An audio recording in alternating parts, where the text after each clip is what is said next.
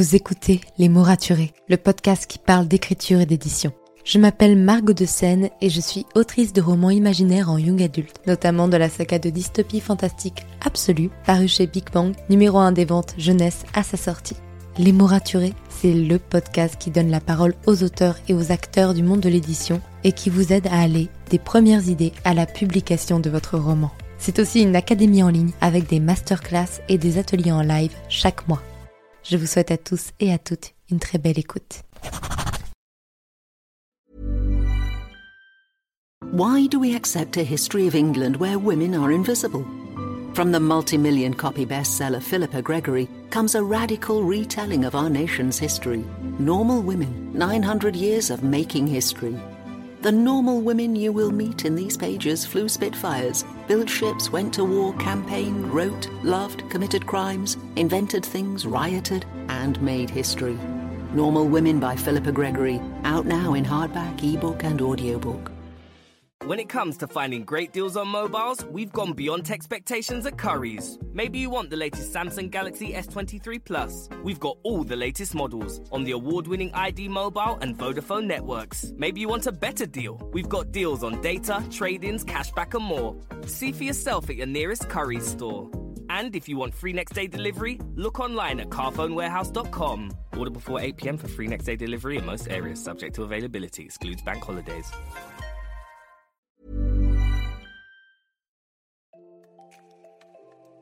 Vous écoutez Les mots raturés, le podcast qui parle d'écriture et d'édition. Je m'appelle Margot de Seine et je suis autrice de romans imaginaires en young adulte, notamment du premier tome de la saga Absolue, Les Mobilisés, paru chez Big. Les mots raturés, c'est le podcast qui donne la parole aux auteurs et aux acteurs du monde de l'édition. Alors n'oubliez pas de vous abonner pour ne manquer aucun épisode. Bonne écoute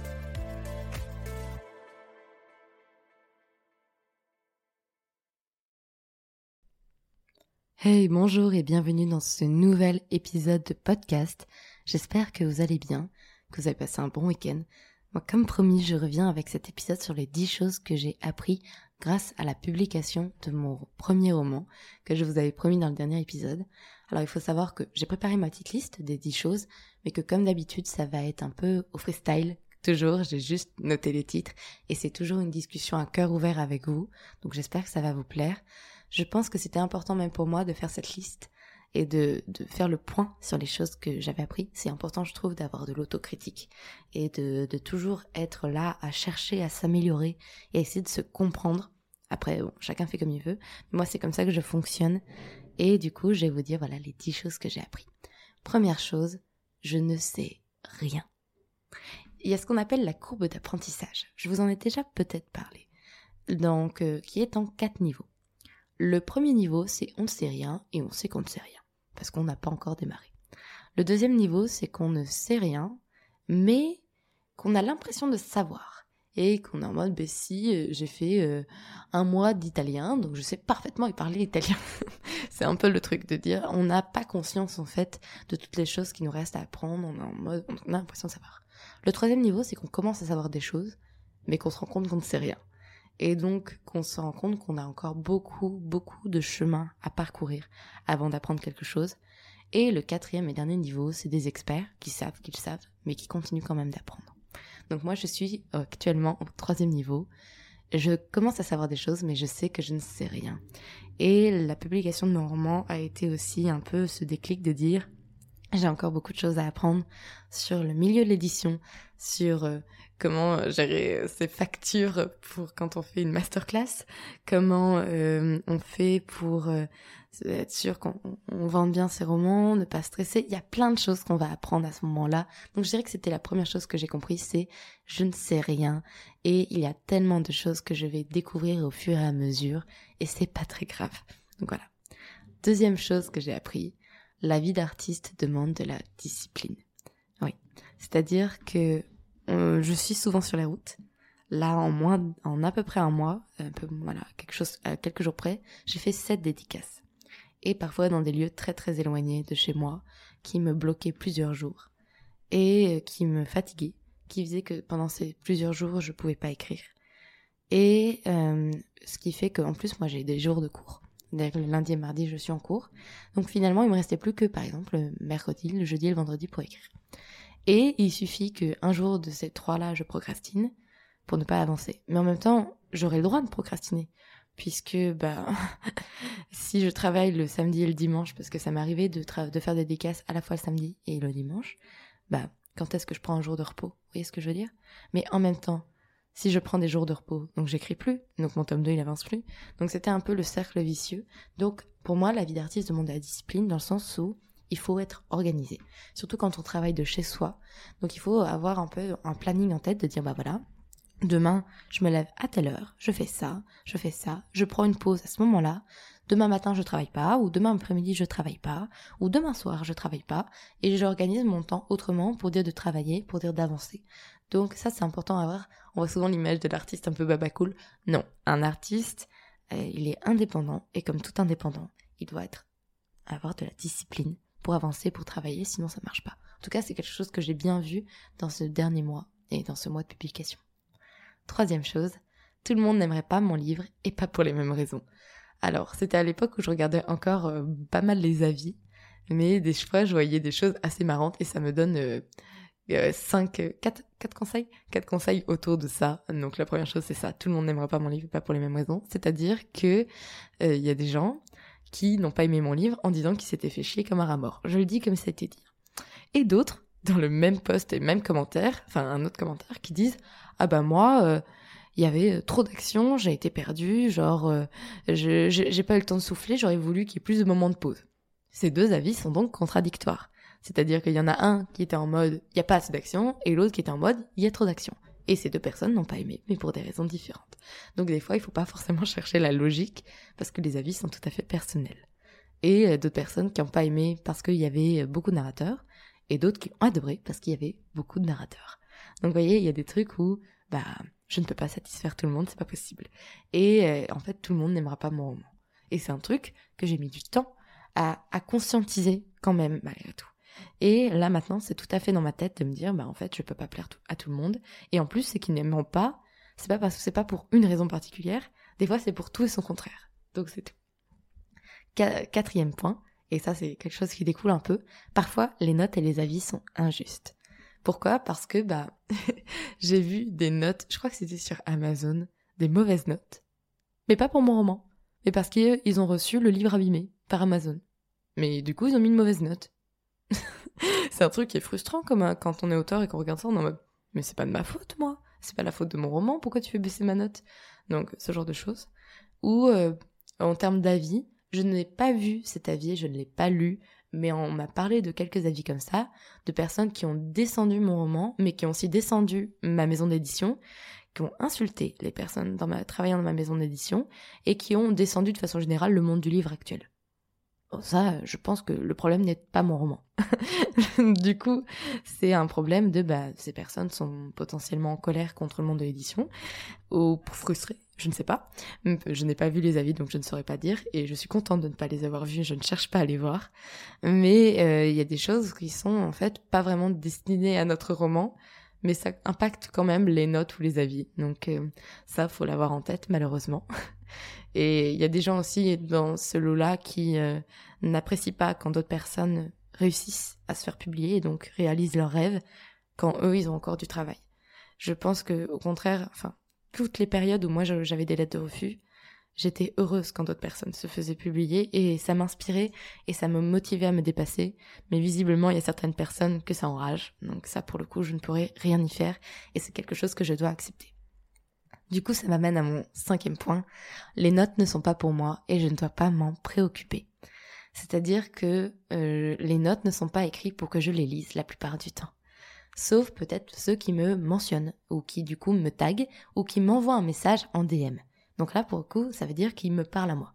Mais sinon, je ne dois pas aller chercher les notes. C'est-à-dire qu'à un moment donné, j'avais vu une personne qui m'avait mentionné sur TikTok en me disant "Oh, j'ai trop hâte de lire son roman et tout." Donc euh, je voyais bien qui c'était cette personne et de temps en temps, j'avais surveillé si elle l'avait lu. Chose que je n'aurais jamais dû faire, puisque à un moment donné, ne voyant pas si elle l'avait lu ou non, je suis allée voir sur son compte Instagram et j'ai découvert qu'elle n'avait pas du tout aimé, qu'elle avait mis une mauvaise note parce que bah c'était pas son truc.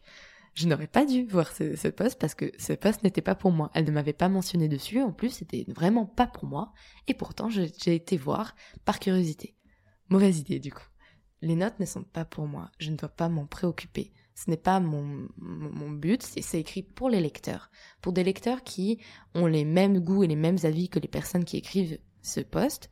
Et donc ce n'est pas à moi de regarder les notes sauf si bien sûr on me les envoie. Donc là bien pour le coup là je, peux pas m'empêcher d'aller lire si on me les envoie.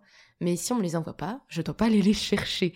Et ça c'est un truc vraiment je me suis mis en tête. Et d'ailleurs c'est pour ça aussi que j'ai supprimé Goodreads de mon téléphone que j'ai en fait je ne vais plus voir les avis sauf ceux qu'on m'envoie et même, j'arrête d'aller taper absolu l'immobilisé dans la barre de recherche TikTok ou la barre de recherche Instagram parce que c'est vraiment, euh, comme je l'ai déjà dit dans un épisode de podcast, mettre sa main au-dessus d'une flamme pour voir si ça brûle. Vraiment, ce n'est pas pour moi. Ce qui m'amène à mon sixième point et dernier point autour des notes. Je n'ai pas à en prendre en compte les avis personnels pour mes prochains romans. Parce que, euh, oui, j'ai, euh, je reçois des avis personnels, parfois des avis d'ailleurs très durs et injustes, de personnes qui disent je m'attendais à mieux, et j'ai envie de leur dire, bah, j'ai 23 ans et c'est mon premier roman. Qu'est-ce qui fait que tu t'attendais à mieux? Enfin, Quel était le point de référence? Mais bon, donc au-delà de ça, il y a des avis personnels, par exemple sur les narrateurs, de personnes qui n'aiment pas ça. Sauf que moi, j'aime écrire ça. Et donc, euh, déjà pour le tome 2, je ne vais pas prendre en compte cet avis-là parce que bah, c'est un avis personnel. C'est pas comme si quelqu'un me soulignait une problématique sur mon roman, par exemple une représentation mal faite, ou un, truc problématique. Là, bien sûr, il faut prendre en compte. Mais si c'est un avis personnel, je ne suis pas obligée de les prendre en compte. Que ce soit pour la suite de ma saga, donc par exemple les multi-points de vue, ou que ce soit pour mes prochains romans. Si j'ai envie de continuer d'écrire des multi-points de vue parce que moi je kiffe, et ben c'est pas problématique, c'est juste un point de vue personnel. Et juste, j'aurai des lecteurs qui ne me liront jamais ou qui ont lu le tome 1, c'est pas pour eux et ne liront plus aucun de mes romans. Et c'est pas grave. Genre c'est pas un truc, comme je l'ai dit tout à l'heure, je ne peux pas plaire à tout le monde. Et c'est un truc que je dois avoir en tête et c'est un truc que vous devez avoir en tête. Il faut pas que vous écriviez un livre pour les autres. Il faut bien sûr que vous écriviez un livre où il n'y a pas de problématique, c'est-à-dire vous n'êtes pas en train de dénigrer une communauté, vous n'êtes pas en train de faire une mauvaise représentation. Ça, on est tout à fait d'accord là-dessus. Pour autant, sur des choix personnels, c'est vos choix. Et euh, vous devez juste faire ce qui vous vous plaît et ce qui vous vous rendra fier de votre roman. Voilà. Et ça, c'est un truc que je suis en train de me mettre en tête. Septième chose, donc septième chose que j'ai appris durant cette publication, je dois organiser ma vie autrement pour ne pas m'épuiser. Ça, c'est un truc vraiment. Bah, J'en parlais dans le deuxième point sur la vie d'artiste demande à la discipline. Je suis en, pub, en dédicace les week-ends. Parfois les deux jours.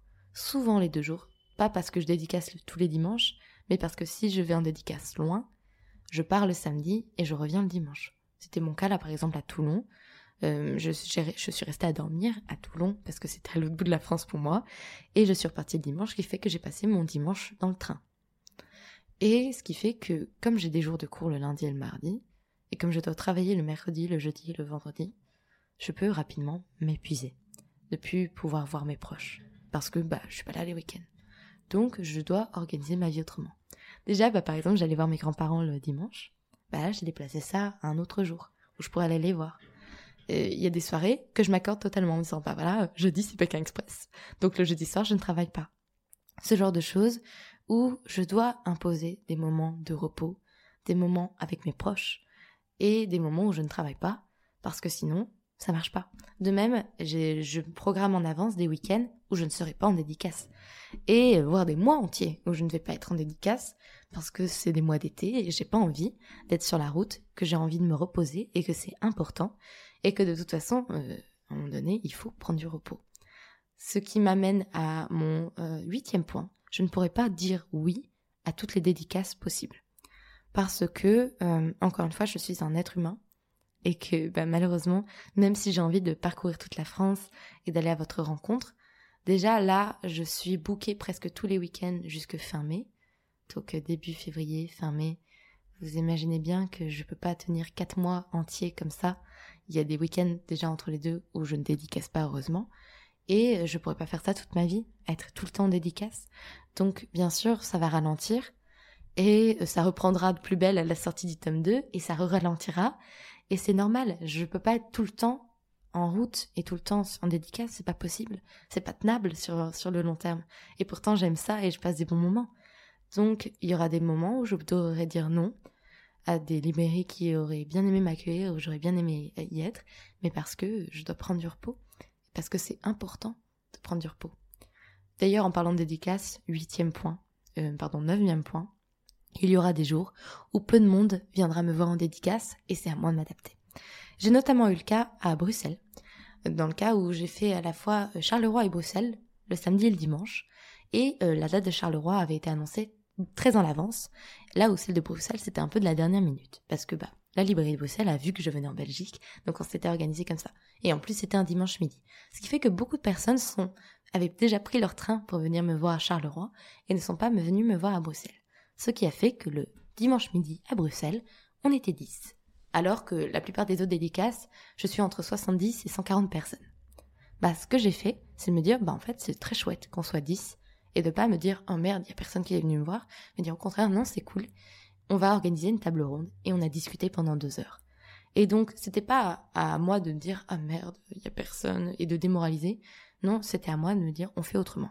On fait autrement, je vois qu'il n'y a pas beaucoup de monde, bah profitons-en pour faire une table ronde, pour passer un bon moment. Et on a passé un super bon moment. C'était incroyable. Et je suis allée boire un verre après avec les libraires. Et c'était un trop chouette moment. Et ça aurait pu ne pas l'être du tout si j'avais juste pris les personnes et juste dédicacé et juste attendu pendant deux heures que d'autres personnes viennent. J'ai fait autrement. Et c'était beaucoup mieux. Et donc, faut s'adapter. Faut s'adapter. Il y a pas, voilà, il y a des jours où il y aura pas beaucoup de monde. Donc, il faut avoir l'esprit ouvert et ne pas être défaitiste la plupart des grands auteurs ont des jours comme ça. C'est ma sœur qui m'a raconté une histoire dernièrement, une histoire vraie, d'une jeune autrice qui avait tweeté que bah elle était triste parce que bah personne venait à ses dédicaces et que bah c'était très démoralisant. Et en fait son tweet a fait le tour du web et tous les plus grands auteurs ont commencé à raconter des anecdotes où ils ont été seuls. Par exemple Stephen King qui est quand même un des plus grands auteurs de notre époque a déjà raconté que bah même en étant un des plus grands auteurs de notre époque parfois il va dans des villes un peu petites et euh, que bah y a personne qui vient le voir et qu'il y a deux trois personnes qui viennent le voir pour lui demander où sont les toilettes et puis c'est tout. Donc ça arrive même aux plus grands auteurs donc c'est normal et c'est pas grave s'il y a des jours où il y a personne qui viennent vous voir en dédicace. Et le dixième chose que j'ai appris avec ce mois d'écriture, fait ce mois de publication, c'est avant toute chose mon métier, c'est d'écrire, pas communiquer. Et ça c'est quelque chose que vous m'avez vu mettre en place dernièrement je suis et je fais de mon mieux pour être extrêmement présente sur les réseaux, pour publier presque tous les jours sur TikTok. Bon, là, cette semaine, ça n'a pas été le cas, j'ai pas publié du tout sur TikTok. Hum, j'ai aussi repris un peu en main mon compte Instagram. Là, j'ai préparé des posts jusque fin, fin juin. Enfin, non, pas fin juin. Jusque fin avril. C'est déjà mieux. Jusque fin avril, j'ai préparé tous mes posts Instagram. Pour dire d'être présente. Mais justement, j'ai pris conscience que mon métier, c'était d'écrire, pas de communiquer. Et donc pour ça que je devais faire ce qu'on appelle du batching, c'est-à-dire batching de contenu, ça veut dire créer beaucoup de contenu d'un coup. Par exemple, se prévoir une matinée où on tourne plein de TikTok, ou alors on fait plein de photos Instagram, mais ne pas faire ça toute la journée, et surtout ne pas faire ça tous les jours. Parce que le plus important, c'est que j'avance dans l'écriture de mes romans, parce que c'est ça, mon métier. Et la communication, c'est quelque chose que j'adore, qui est importante pour mon roman, et je vous dirai jamais le contraire, mais ça ne doit être jamais votre priorité. Ça doit être quelque chose que vous faites de temps en temps, quand vous avez le temps, quand vous en avez envie, qui vous plaît. Mais si vous faites ça toute la journée, bah vous du coup vous perdez le temps pour écrire et ça c'est un peu dommage. Donc surtout quand, bah, dans mon cas, vous êtes souvent en déplacement, que vous n'avez pas beaucoup de temps devant vous finalement, que le temps est compté, alors que bah, on aurait pourrait croire qu'en travaillant à la maison, on a, temps, on a tout le temps qu'on veut, mais non, le corps a ses limites. Eh bien, c'est important de s'organiser, de prévoir du contenu à l'avance, pour ne pas être tout le temps sur les réseaux sociaux. Moi là en ce moment mon temps d'écran a bien baissé et je suis heureuse et je vous en parlerai dans un post Instagram justement que j'ai déjà programmé. et euh, et c'est important en fait finalement de faire tout ça parce que l'important c'est d'écrire. Donc voilà, j'espère que cet épisode vous aura plu. Moi j'étais contente de faire cette petite liste des 10 choses que j'ai apprises durant publication. Je vous ferai peut-être un update dans quelques mois. Sur ce, je vous souhaite une très bonne semaine euh, écrivez bien, prenez soin de vous et à vendredi pour un nouvel épisode de podcast. Salut Merci pour votre écoute. Pour soutenir le podcast, n'oubliez pas de vous abonner et n'hésitez pas à laisser une note et un commentaire sur votre plateforme d'écoute préférée. Vous n'imaginez pas comment ça aide le podcast à obtenir plus de visibilité. Retrouvez toutes les actualités du podcast sur le compte Instagram Les mots raturés podcast et aussi sur mon compte privé Margot de Seine. En attendant, écrivez bien, prenez soin de vous et à bientôt pour un nouvel épisode.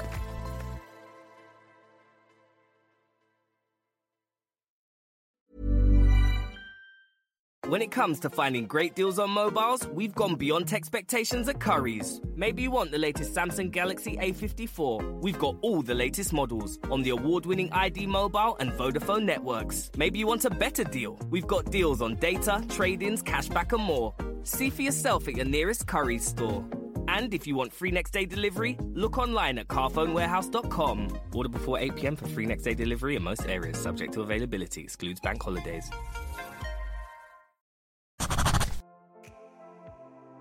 Merci pour votre écoute. Pour soutenir le podcast, n'oubliez pas de vous abonner et n'hésitez pas à laisser une note et un commentaire sur votre plateforme d'écoute préférée. Vous n'imaginez pas combien cela aide le podcast. Retrouvez toutes les actualités du podcast sur le compte Instagram les.mots.raturés et en newsletter. À très bientôt pour un nouvel épisode.